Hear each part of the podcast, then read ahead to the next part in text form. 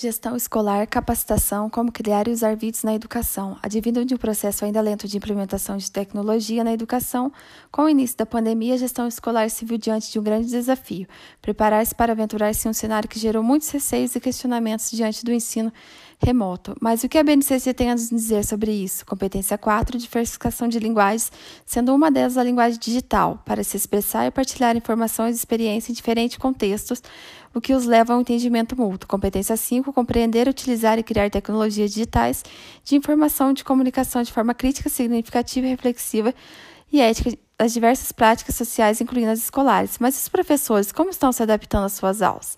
Eles teriam conhecimento dos softwares como suporte metodológico? No artigo YouTube na Educação, o uso de vídeos em EAD, o autor João Matar, da Universidade AMB Morumbi, deixa claro que vídeos são recursos pedagógicos para estilos de aprendizagem de múltiplas inteligências, sendo utilizados a partir de produções caseiras desde 2018 como agentes importantes na educação. O YouTube atualmente congrega instituições de renome como MIT e Yale e deve ser integrado à educação, especialmente em tempos de pandemia. Trata-se de uma ferramenta atraente e de alto engajamento para os nativos digitais, sendo necessário aos docentes superar barreiras para otimizar sua utilização. Estratégias para a gestão da escola em cenário de crise.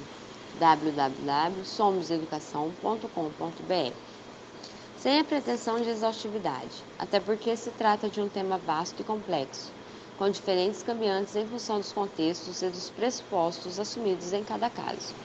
A reflexão aqui apresentada organiza-se em função de dois eixos de análise que poderão ajudar-nos a perspectivar o conceito de escola digital.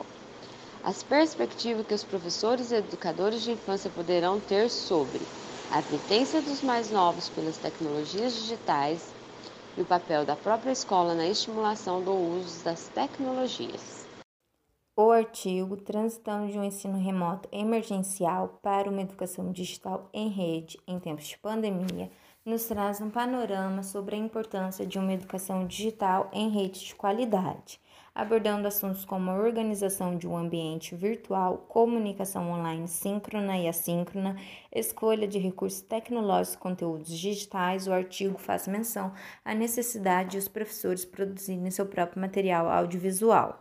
Ademais, o artigo nos traz os conceitos de e-atividade e avaliação digital, além de nos ensinar como elaborar a e-atividade.